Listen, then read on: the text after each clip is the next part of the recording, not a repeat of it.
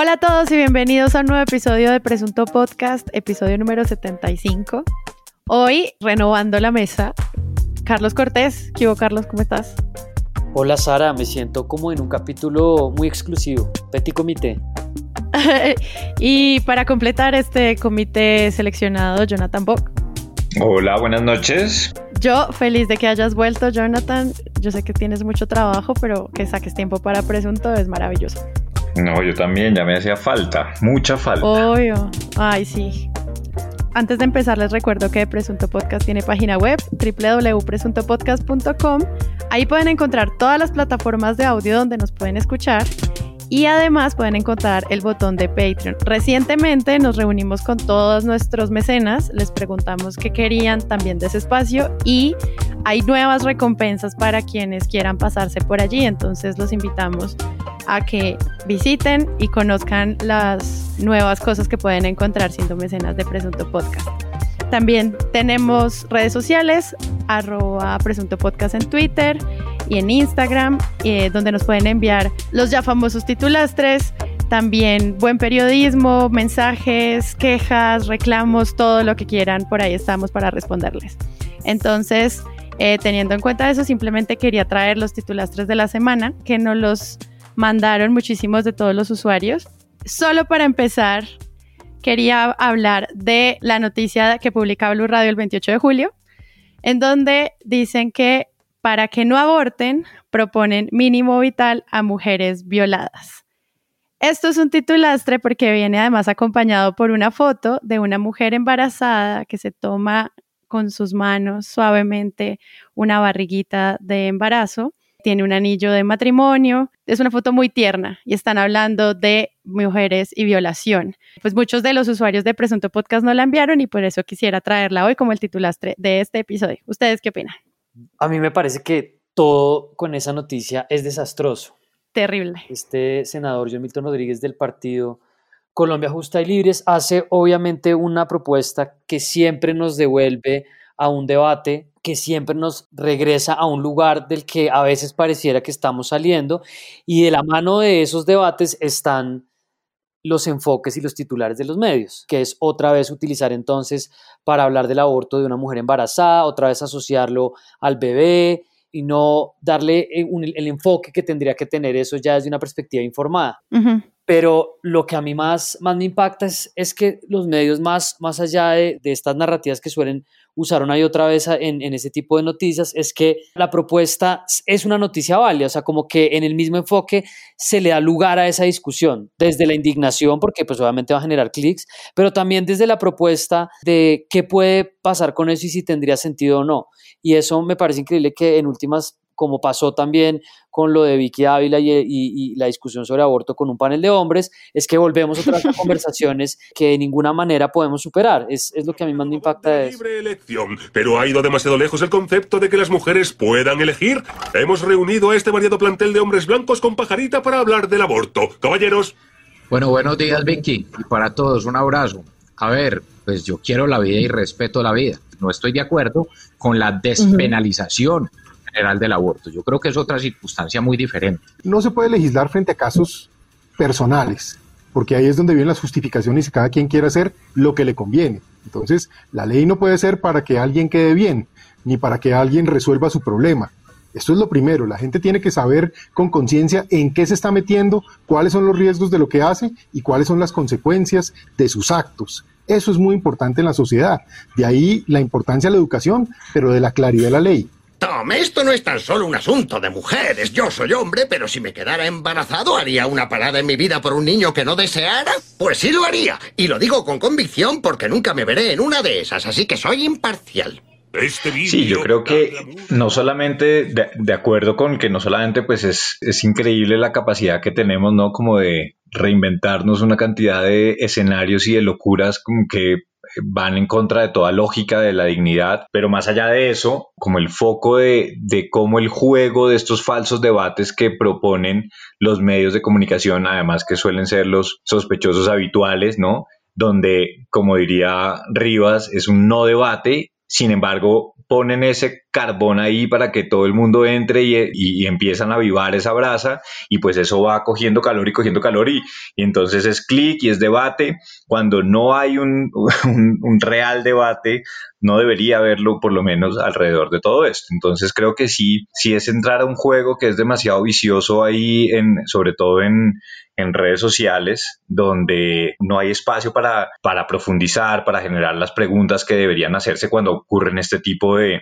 de cosas, ¿no? No se ofrece el contexto, por ejemplo, de decir, bueno, pero es que este es un señor que viene de un partido, que es un partido súper radical, cristiano, y, bueno, pues como contextualizar y, poner un poco en el lugar donde es para que eso también sirva para aplacar un poco cuando se están soltando todo tipo de, de globos o de de a lo mejor a veces también un poco mirando a ver qué, qué pescan, ¿no? Tiran ahí el anzuelo y, a ver cómo, cuál es la reacción para ver si eso tiene sentido o no, o se van por otro lado, ¿no? Que eso es también como una práctica bastante habitual. Además hay un punto, hay un punto interesante y es como esto conecta conversaciones que ha habido durante la, durante la cuarentena, ¿no? Entonces, la derecha más retardataria de una manera muy estratégica mueve planteamientos que les permiten usar un contexto donde eso se está debatiendo, pero ponen el foco en otro lado, como dice Bock, echándole carbón y avivando la candela, pero moviendo un punto de vista que en últimas queda en, en, la discusión. Entonces, del mínimo vital se está hablando dentro de una conversación pues mucho más grande, por supuesto, y, de, y, y realmente difícil de si garantizamos un ingreso para la gente y dejamos, como ha hecho el gobierno, de apostarle a los créditos y a, las facilidades y a las exenciones cuando lo que pues, se necesita es eso. Le, apunta por un lado a eso y le apunta por el otro lado pues al debate sobre el aborto, que si ustedes recuerdan al comienzo de la cuarentena, Las Igualadas hizo un, un video que además yo critiqué en Twitter por el enfoque, por la manera como lo trataron, no tanto por el tema, que era como pues la interrupción del embarazo se podía seguir haciendo desde la cuarentena. Entonces ellos mezclan eso, sumado a la hoguera de Twitter, sumado a la indignación, sumado a los no debates que siempre están reciclados y ponen una conversación otra vez en algún término. A mí me impresiona mucho cómo logra, eso por supuesto que hacen ellos no es, no es gratuito, ellos saben que esa propuesta se muere ahí, ellos saben que esa propuesta queda pues trancada, pero logran perfectamente el, el efecto mediático que buscan.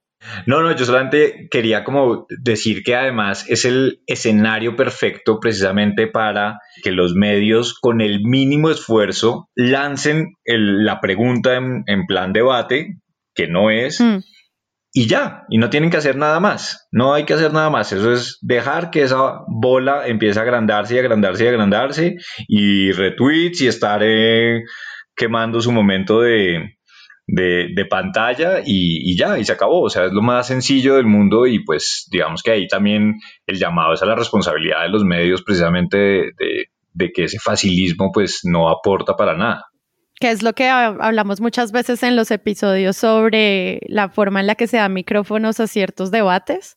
Esta persona dice que, pues, para que no aborten, hay una propuesta de un mínimo vital a mujeres violadas. Es culpa de él, su testimonio, porque lo dijo alguien y no, digamos, como que desde los medios se puedan plantear preguntas desde el titular alrededor de qué tan válido es este debate. Y lo mismo pasa con el programa de, de, Vicky, donde ella arranca desde por la mañana con el hashtag aborto y eutanasia, sí o no. Es como, porque estás mezclando estos temas a cuenta de que, y con esos invitados en, en el programa nuevo este de semana que se llama El Debate. Entonces, finalmente terminan hablando de temas como, entonces una mujer que aborta ilegalmente debería ir a la cárcel. Ah, Ustedes síganos enviando titulastres a nuestra cuenta de redes sociales. Nosotros vamos a seguir eh, guardándolos y tratando de entender cómo es que funcionan estos impactos en la opinión pública y, viendo de alguna manera, al menos en la pequeña red social que es Twitter, eh, esto cómo se mueve y cuánto impacto realmente termina trayendo. Y ahora sí, que comience el episodio.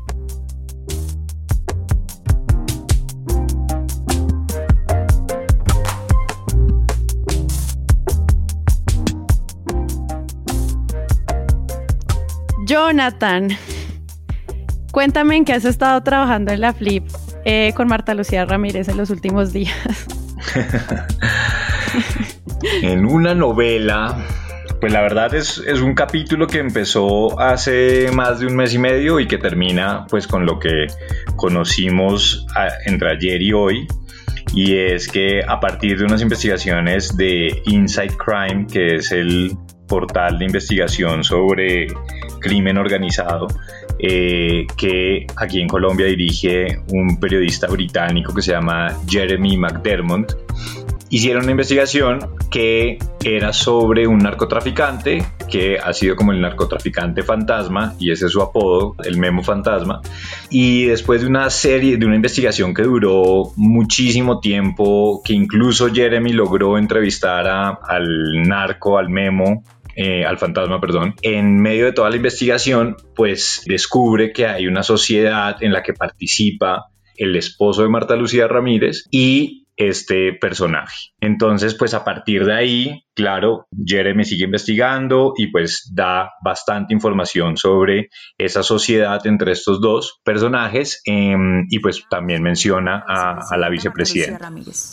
El diario El Espectador publicó hoy una entrevista con el cofundador de Inside Crime, una fundación dedicada a investigar el crimen organizado en Latinoamérica y el Caribe. En el relato, el entrevistado revela que existe un narco paramilitar hasta ahora desconocido en Colombia, llamado Guillermo León Acevedo, conocido como Memo Fantasma, quien, según afirma, mantuvo negocios con la ahora vicepresidenta Marta Lucía Ramírez. Entre muchos negocios, hizo uno con hitos urbanos, propiedad de la vicepresidenta Marta Lucía Ramírez y su esposo Álvaro Rincón. El espectador le le preguntó al investigador si la vicepresidenta fue consultada sobre estos hechos y dijo que ella lo admitió como un socio ocasional. Que fue un socio ocasional de su esposo y que en su momento ella pidió al general Oscar Naranjo verificar la identidad del señor. El esposo de la vicepresidenta, Álvaro Rincón, le habría dicho al investigador que conoció a alias Memo Fantasma a través de Carlos Gutiérrez Roballo, quien ha tenido varios negocios de construcción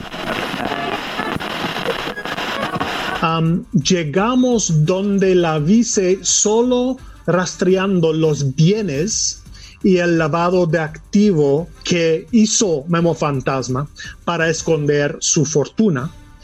Ah, llegamos a un serie de lotes en Bogotá que compró Memo Fantasma usando el nombre de su mamá, su abuela, y después se entregó a hitos urbanos para la construcción del Torre 85. Entonces fue una sorpresa grande para nosotros cuando empezamos a investigar hitos urbanos que encontramos los nombres de, Marta Lucía Ramírez, Álvaro Rincón y su hija. Ah, entonces fue pura casualidad, la investigación nunca fue sobre la vicepresidenta y que había una relación comercial entre Memo Fantasma y hitos urbanos, nadie puede negar. Y el señor Rincón no lo ha negado. La única cosa es que él dijo que él no sabía que ah, Acevedo ah, fue un paramilitar, fue un narcotraficante. Y, y después de que sale la publicación, pues empieza ya toda la estrategia de la vicepresidenta por limpiar su nombre que digamos que no es tan central o no, no es que no sea tan central sino digamos que es no es tan importante y es menor el, lugar que ocupa pero por supuesto el de su esposo donde pues ellos tienen una serie de negocios en los que está también participando este narcotraficante. Y ahí empieza una serie de, hechos que, los iremos mencionando y que termina con una acción sin precedentes donde, en este caso, la vicepresidenta de un país, pues aquí en Colombia por lo menos, seguramente ha ocurrido en otros lados, pero, pero pues es, digamos que, que bastante inusual que recurra al derecho penal para querer silenciar y asustar a un periodista. Y entonces ahí es cuando pues le, le, llega la notificación a Jeremy de que tiene por los delitos de injuria y calumnia una audiencia de conciliación con la vicepresidenta.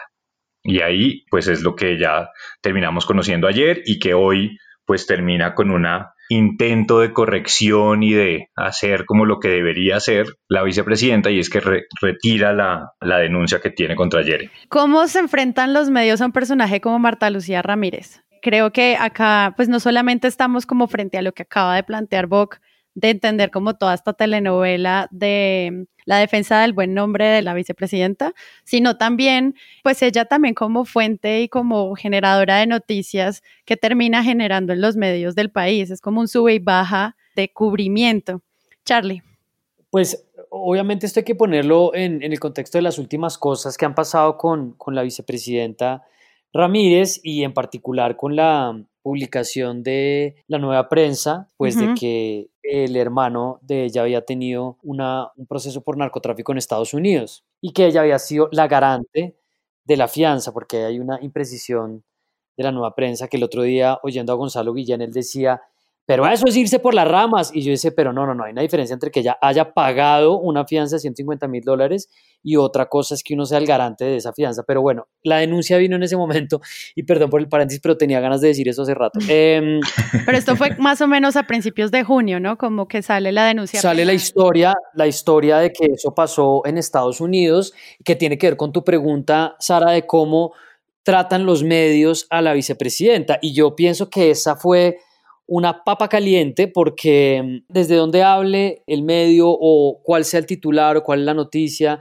pues muestra un poco el trato que quieren darle. Eh, bueno, entonces creo que el espectador lo resolvió hablando de, pues de que era una información que ella tuvo que haber eh, eh, divulgado, el tiempo un poco más lo aborda desde la declaración de ella y pues ese es el momento en el que nos encontramos con la serie Memo Fantasma que no es nueva, o sea, Inside Crime es un medio de comunicación que viene trabajando temas de narcotráfico en la región hace mucho tiempo y, y venían investigando y lo de Memo Fantasma fue una entrega de cinco o seis publicaciones que entonces para mí lo, lo, que, lo que es absolutamente absurdo y, y, va más allá de la parte periodística es cómo se le ocurre a la vicepresidenta presentar una denuncia penal contra un, un periodista que está divulgando que eh, su esposo eh, estuvo en una sociedad en un momento con una persona que es narcotraficante, con un narcotraficante, que pues que están ellos tratando de develar quién es. Entonces, yo pienso, y esto es, eso más bien indica grietas dentro del poder en la Casa de Nariño, estoy seguro, pero pues de pronto Vox sabe, que esto lo debió haber hecho ella sin consultarlo con el presidente. Eh, la silla vacía escribió hace unos días un poco que realmente la relación en, en la Casa de Nariño, pues ellos no son tan cercanos, ella siente que no tiene responsabilidades importantes y Duque pues está dedicado a presentar su show. Entonces, gravísimo ponerse a hacer eso, pero segundo, el, el elemento complicado y es que ella no solo está tratando de silenciar a un periodista con una acción penal que, solo para poner en contexto a la gente que no va a decir, pero pues lo demandó, no pasa nada.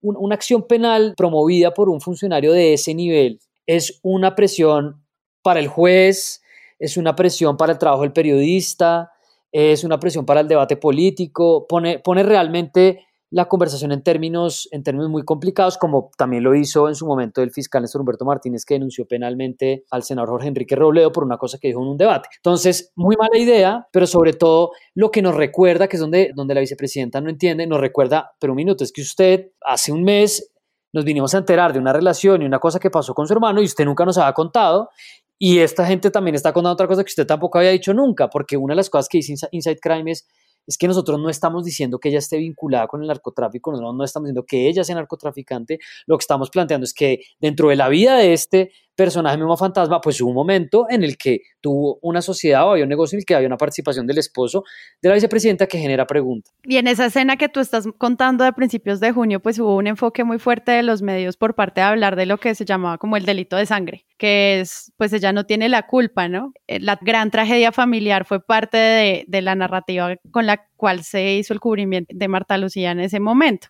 Ahí ustedes como ven, por ejemplo, esa protección a, la imagen de ella desde los medios y desde darle la voz a ella en muchos espacios, como un reportaje que hicieron en Semana donde ella habla del caso pues de su hermano y el periodista todo el tiempo está diciendo, ella está dando la cara, esta tragedia la vivió su familia, esto le da el poder moral para decir que va a luchar contra el narcotráfico, etcétera, etcétera, etcétera. ¿Ustedes cómo ven ese tipo de afirmaciones también, digamos desde hace un mes que pues están siguiéndole el caso de Fantasma a la, a la vicepresidenta. Marta Lucía Ramírez hace pocos minutos le ha dado la cara al país contando precisamente esas explicaciones y sobre todo lo que muchas personas se vienen preguntando a través de las redes sociales, por si iba o no a renunciar. Y claramente con esa declaración eh, se deduce que va a continuar en el cargo de la vicepresidencia de la República, porque también ha manifestado que tiene el poder moral por esa tragedia familiar por la que tuvo que pasar hace 18 años, con esa condena que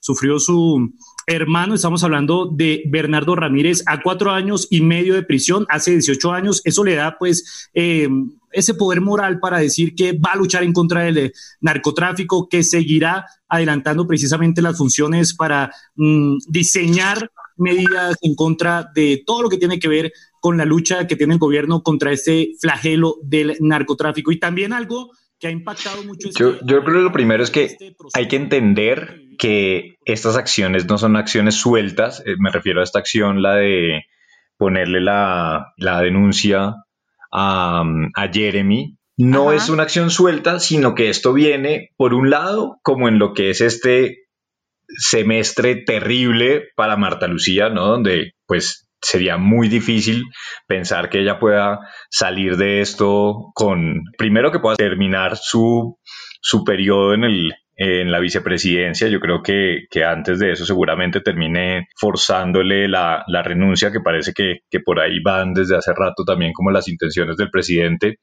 Pero venga, eh, hagamos un recuento rápido de todos los episodios. Uy, polémicas declaraciones.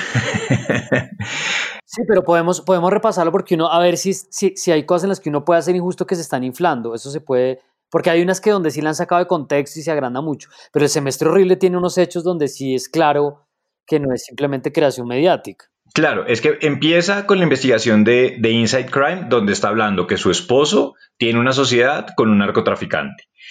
Meses después o, semanas, digamos, no sé bien las fechas, pero viene la eh, investigación de la nueva prensa que pone en evidencia que su hermano traficaba con heroína y que él era el que le pagaba, le pagó a una mula para que llevara droga a Estados Unidos y que termina encerrado y termina además esa eh, la mula, la persona que llevó la droga, termina también siendo presionada y amenazada. Bueno, un evento súper escabroso que además, después de tantos años, porque esto ocurrió, si no estoy mal, a finales de los 90, eh, entonces ella logró hacer 20 años una carrera política hablando de mano dura y de contra el narcotráfico y tenía escondido todo lo que sucedió con su hermano. Después termina hace pocas semanas publicando eh, el portal Vorágine, termina publicando una historia que es sobre el esposo de una sobrina de Marta Lucía, que es como su hija y es muy cercana, y entonces muestran cómo el esposo de ella, que era un militar y que estuvo relacionado con los falsos positivos y que estuvo en la cárcel, tuvo unos permisos especiales para asistir a unos eventos de Marta Lucía y en fin, ¿no? Como que cuenta también toda el, personaje, el pasado de este personaje y su relación con la familia de, y con ella directamente, ya no es con su familia, sino con Marta Lucía directamente. Entonces, pues son tres episodios bastante desconocidos y fuertes y que ponen pues un serio manto de dudas sobre, para el próximo Mundial de Lugares Comunes, em, un manto de dudas sobre la, sobre la vicepresidenta y pues que por lo que dicen las malas lenguas, pues la tiene. Vale, sigue, sigue con los lugares, Boca. Gracias, voy a hacer mi propio Mundial mi valor, mi mundial. Y pues que la tiene en, eh, en muy malos términos con, con, el presidente. Lo que pasa es que pues el cargo de vicepresidente no es alguien a que se le pueda pedir la renuncia porque ella es elegida también por voto popular. Entonces pues es una situación que aparentemente es incómoda y esto termina siendo pues la cerecita del pastel. Ligeramente incómodo que no se lleven bien, pero nunca se han llevado bien, ¿no? El presidente y el vicepresidente, vicepresidente siempre ha sido un tema, ¿no? Es una relación pues tensa, o sea, Angelino Garzón y Juan Manuel Santos, él, lo tenía ahí como mediador, ¿no? El otro se llevó la política de derechos humanos, eh, pues después con Vargas Lleras un matrimonio por conveniencia para lanzarle su candidatura, eh, Pachito pues, pues no, no era un personaje influyente en, en las cosas que estaba pasando el gobierno de Uribe, pues ahora esto, ¿no? Sí, y además lo que está diciendo como de días incómodos, acá nos reímos como con esos eufemismos, pero sí igual sí es cierto que, por ejemplo, el tiempo habla de los días difíciles que pasa la vicepresidenta, no tanto como es muy grave lo que está pasando, gran denuncia que va a hacer el gobierno con este tema, eh, sino como con esa condescendencia. No sé si se acuerdan de esa columna web de Luis Carlos Vélez que decía que también investigar a Marta Lucía era atacarla y que pues como la investigación no la había hecho un medio grande mainstream, entonces todo era persecución política. Marta Lucía Ramírez no es una narcotraficante. Y las malas actuaciones solamente le pertenecen a su hermano. Nada más. Hace rato son evidentes los ataques contra la vicepresidente y tienen como objetivo minar su credibilidad y la del gobierno. Todo nace en portales disfrazados de periodistas que escupen el dardo envenenado con el objetivo de matar. Es claro, no son páginas periodísticas, son portales de oposición. Sobre la vicepresidente. Debió contar es que Marta Lucía Ramírez ha tenido una, una carrera pues muy larga, ha sido ministra de Comercio Exterior, ministra de Defensa, senadora, precandidata presidencial, pues ahora vicepresidenta y, creo que al comienzo incluso pasó antes de, Ministerio de Comercio Exterior, pasó por el sector bancario. Entonces, ellas ella es una mujer que ha tenido como este poder desde una estructura institucional, de los partidos, pero de las empresas, pero de los medios. Yo recuerdo que Uribe decía que, decía que ella iba a ser presidenta un día y que se acordaran de eso. Entonces, creo que los medios siempre habían tratado a Marta Lucía Ramírez de una manera pues yo no diría cómoda porque pues en el Ministerio de Defensa pues se le hacían preguntas aunque era el momento de la luna de miel de Uribe y pues hoy en día todavía estamos esperando respuestas de cosas como la operación Orión, pero de todas maneras ella siempre tenía una especie de manto de tecnocracia y de eficiencia. Eh, cuando yo trabajaba como periodista en la silla vacía, ella en, en 2009, 2008 ya estaba sonando después de haber salido del Ministerio de Defensa y tenía eso. Entonces que ahora la vengan a, sacudir. O sea, a mí sí me sorprende, lo, del hermano me sorprende mucho. Es, efectivamente no existe eh, delitos de sangre, pero pues pone de presente una doble moral en su discurso que no es menor, o sea, que no es menor, por lo menos que lo veamos quienes criticamos sus visiones de, ah, vea, usted sale y dice que a los campesinos que siembran droga, entonces que los fumiguen, que les metan cárcel, no terrorismo, estos tienen que, la paz solo se logra de esta manera, pero, pero usted sí fue allá ayudar a su hermanito a que pobrecito que estaba viendo un drama familiar. Entonces, esos hechos creo que ponen una luz de la, sobre la vicepresidenta que hace difícil y que los medios pues prefieren irse como por estos lados, como tipo la, la entrevista de Luis Carlos Vélez, o decir la mala hora de la vicepresidenta, las crisis, cuando no se habla un poco de, bueno, ¿y por qué la están cuestionando? ¿Qué es lo que está diciendo? ¿Qué significa eso dentro del, del poder en la casa de Nariño. Y ahí con ese episodio del hermano hay una cosa que a mí pues no me cabe ninguna duda, no lo puedo probar, pero y es que ningún medio de comunicación hubiera conocido ese escándalo de ella, ¿sí? O esa situación de, del hermano. O sea, que el, periódico El Tiempo, en propiedad de los Santos, eh, a principios del 2000, que ellos por supuesto debían saber, porque Marta Lucía en, todo esto ha aclarado que ella sí le había contado a sus jefes y pues digamos que esa esfera política pues era imposible que los Santos no supieran, o me cuesta muchísimo creer que Felipe López no estuviera al tanto de, esa historia, ¿no? Entonces, que ellos, pues, por supuesto que ayudaron a, encubrir esto, pues seguramente fue lo que ocurrió conociendo lo endogámico que son nuestros medios. Entonces, pues por un lado la, la encubrieron y por un lado ahora también creo que ella intentó también como acudir también a esos medios para que la pudieran pues comprender y, respaldarla. pedirle a los medios que le den un poco de respaldo, claro. Y eso lo hizo con la entrevista, la primera entrevista que yo me acuerdo, apenas salió la publicación de Inside Crime, fue con Julito, cómo no, en la W, donde pues le hacen 20 minutos de micrófono abierto para que Marta Lucía llore, repase su carrera, hable cuánto quiere a todos los colombianos y que ella solamente ha trabajado por nosotros. Soy la que los colombianos conocen, una mujer con carácter, una mujer que trabaja, una mujer íntegra. Y sí me duele terriblemente una situación de estas donde desafortunadamente uno no tenga, lamentablemente, muchas veces las herramientas para defenderse. Y en esos 20 minutos le hacen tres preguntas muy escuetas.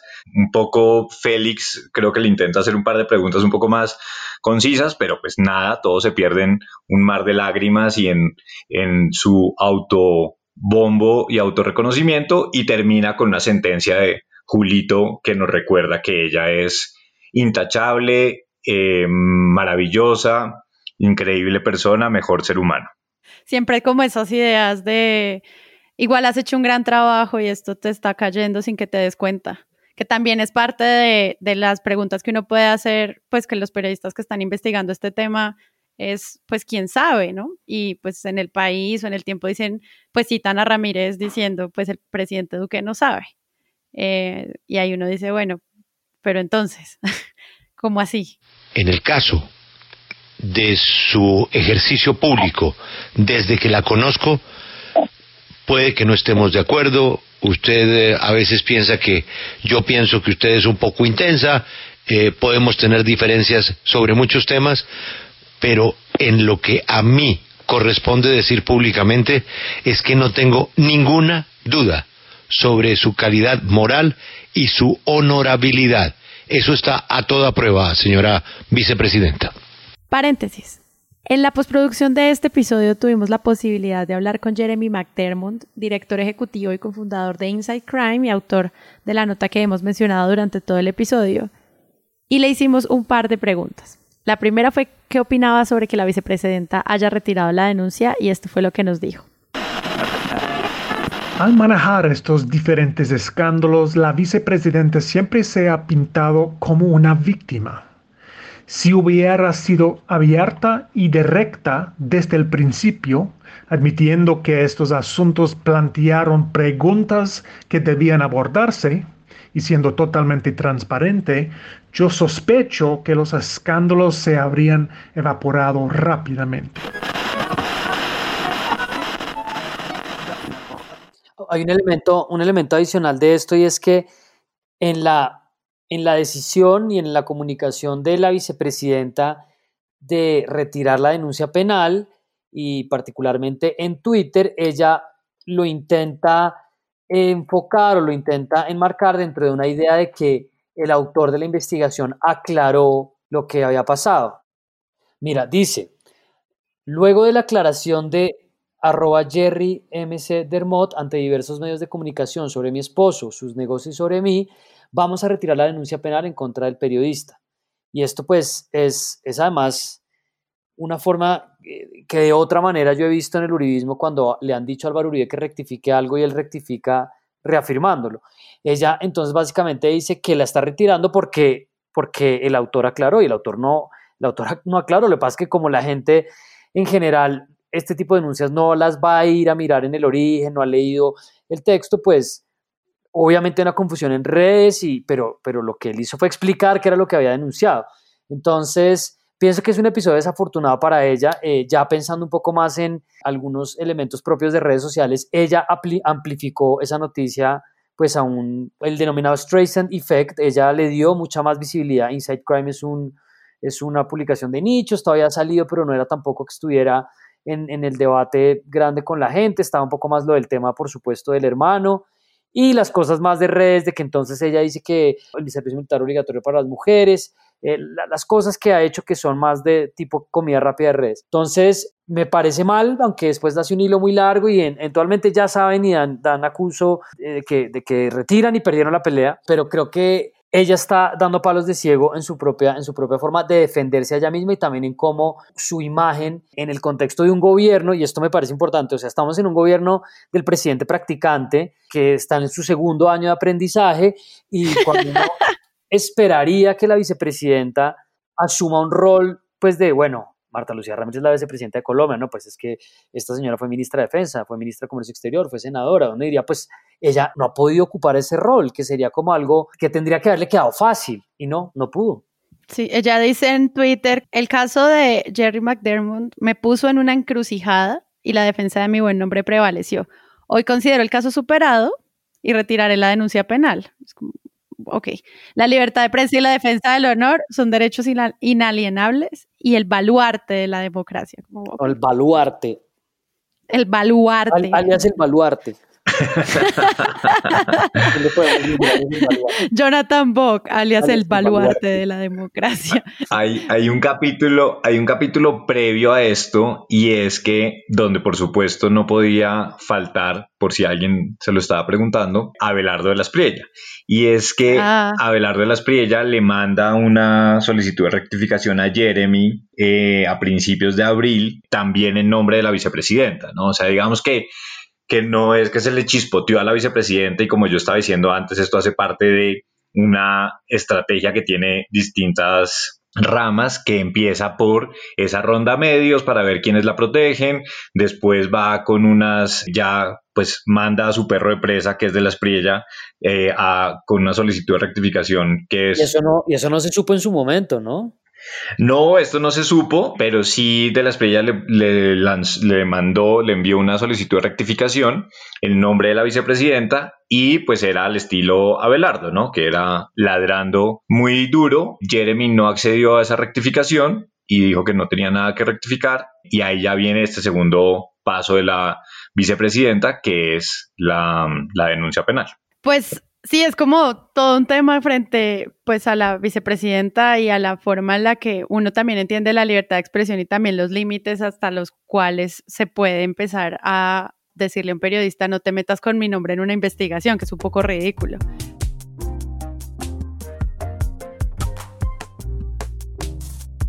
Continuando con el paréntesis, también le preguntamos a Jeremy cuál era la opinión que tenía eh, con toda la estrategia que ella había utilizado en reacción a la investigación. Claramente la, vicepresidenta no había anticipado la tormenta de medios que su acción legal implicaría. Ella había utilizado la amenaza de un proceso penal para presionar a un periodista que muchos gobiernos, grupos de derechos humanos y ONGs de libertad de prensa consideran que no tiene lugar en una democracia. Esto tuvo un gran eco en el escenario internacional, muy mal para Colombia y por la vicepresidenta. La posición de la vicepresidenta y la historia de Memo Fantasma aseguraron un gran interés en los medios. Esta historia no iba a desaparecer y la vicepresidenta vio que no había forma de salir de la situación con su reputación intacta. Bueno, primero quiero hacer una reflexión y es gracias Sara por permitirme este capítulo más corto. Bueno, yo no había pensado lo que decía Boc de que, de que realmente, pero pues ya, ya es un tema de, de, más cómo están dándose las cosas en, en el gobierno. No pensaba, decía que hubiera un, una tensión desde ese nivel para que eventualmente en algún escenario la vicepresidenta decidiera renunciar, que no, no sería una, una novedad en Colombia. Recordemos que en su momento el vicepresidente, el primer vicepresidente Ernesto Samper renunció, Humberto de la Calle renunció, ¿cierto, Bob? Sí, Humberto de la Calle renunció. Bueno, pero dicho eso, creo que... Claro, pero, pero hay un paréntesis, pero es que, o sea, puede renunciar, pero no puede que la echen. Sí, sí, sí, claro, eso está clarísimo. Lo que yo decía es, pensando un poco en qué, viene hacia adelante, y creo que acá hay que meterle una nota de la pandemia también. O sea, el presidente eh, Iván Duque sigue dentro de la modalidad de su talk show de las 6 de la tarde. Su mensaje sigue siendo una mezcla como de un, como de un optimismo angustioso y desubicado y como unos balances tecnocráticos de lo que está pasando, pero mientras la, cosa crece, la, la, vicepresidenta no tiene un rol activo ahí, más allá que formalmente supuestamente está entrando a hacer unas funciones y una pregunta que, pues, que sería interesante que los medios exploraran, pero pues en Colombia es, es difícil hacer un periodismo político con un acceso directo y entender conversaciones que se están dando adentro y poderlas contar, es cómo va a avanzar esta tensión entre el presidente y la vicepresidenta, que es además una tensión entre una derecha que se forjó un poco por, por la coyuntura de unos cuantos éxitos, les había ido bien las elecciones regionales eh, del 2014, ganaron el presidente en 2016, ganaron las elecciones en 2018.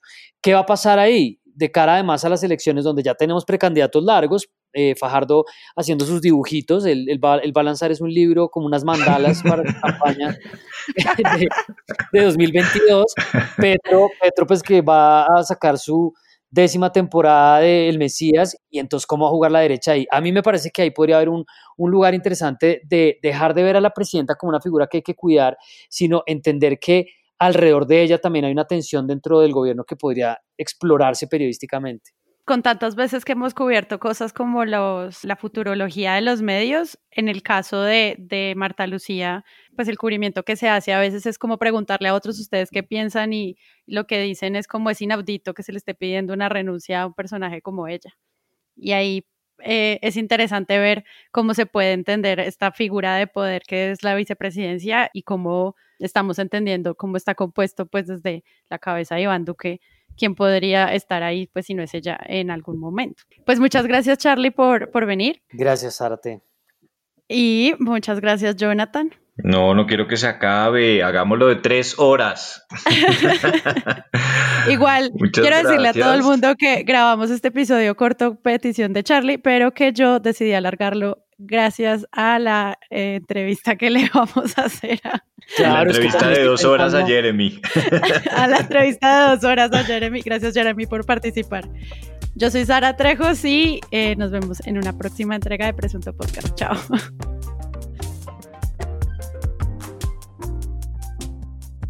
Presunto Podcast es un proyecto de Sara Trejos, Santiago Rivas, María Paula Martínez, Carlos Cortés, Jonathan Bock y Pedro Vaca y cuenta con el apoyo de la preproducción y postproducción del Loro Podcast, una iniciativa de Maru Lombardo y Rodrigo Rodríguez. Recuerden que podemos hacer este episodio gracias al apoyo de nuestra comunidad de usuarios que por medio de la plataforma de Patreon confían en nosotros para que cada semana exista un nuevo capítulo, mundiales, titulastres, análisis. Gracias por seguirnos en nuestras redes sociales, Presunto Podcast, en dejarnos mensajes y sobre todo gracias a todos por compartir los episodios. Hemos crecido gracias a eso y sabemos que es la mejor manera de apoyar a creadores de contenido en audio para crecer. Entonces los invitamos a que se laven las manos, que se cuiden mucho, que escuchen podcast y que busquen un nuevo episodio la próxima semana. Yo soy Sara Trejos. Chao.